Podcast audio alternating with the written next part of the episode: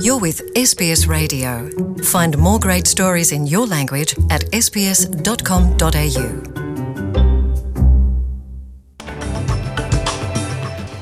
Estudantes internacionais não vão precisar pagar taxa de visto para entrar na Austrália a partir de hoje, quarta-feira, 19 de janeiro.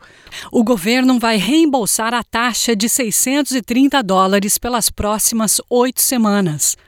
A Austrália suspendeu as taxas de vistos para todos os estudantes internacionais e para os turistas que tenham visto Work and Holiday, aquele visto conhecido como do mochileiro, que permite que o portador trabalhe enquanto viaja pelo país o primeiro-ministro Scott Morrison fez um apelo aos estudantes internacionais para que eles desçam, entre aspas, para a Austrália, enquanto o país enfrenta a escassez de mão de obra por causa do surto da variante Omicron.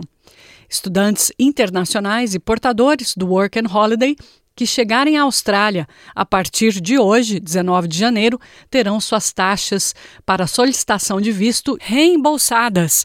O governo quer assim incentivar mais pessoas a entrarem, a voltarem ao país. O primeiro-ministro Scott Morrison anunciou as mudanças em entrevista coletiva. What we will be doing is we will be rebating the visa application fees uh, from all those who arrive today today and going forward for students over the next eight weeks, and that is a fee of some $630. Uh, um, and there are around 150,000 students who have visas uh, who we are encouraging to come back to be there for the start of their uh, university or, or college year. A isenção das taxas, como falou o primeiro-ministro, será por oito semanas, enquanto as mudanças estarão em vigor por 12 semanas para turistas que tenham o visto Work and Holiday. Morrison pediu aos portadores de visto que considerem vir para a Austrália o mais rápido possível. Come on down. Come on down now because you wanted to come to Australia, you've got your visa. We want you to come to Australia and uh, enjoy a holiday here in Australia, move all the, way, all the way around the country, and at the same time, join our workforce and help us um, in our agricultural sector and our hospitality sector and so many of the other parts of the, of the, of the uh, economy that rely on that labour, that workforce right now. And uh, we'll be supporting that with a $3 million that we'll be giving to Tourism Australia uh, to support a marketing program to target backpackers and students to get them out.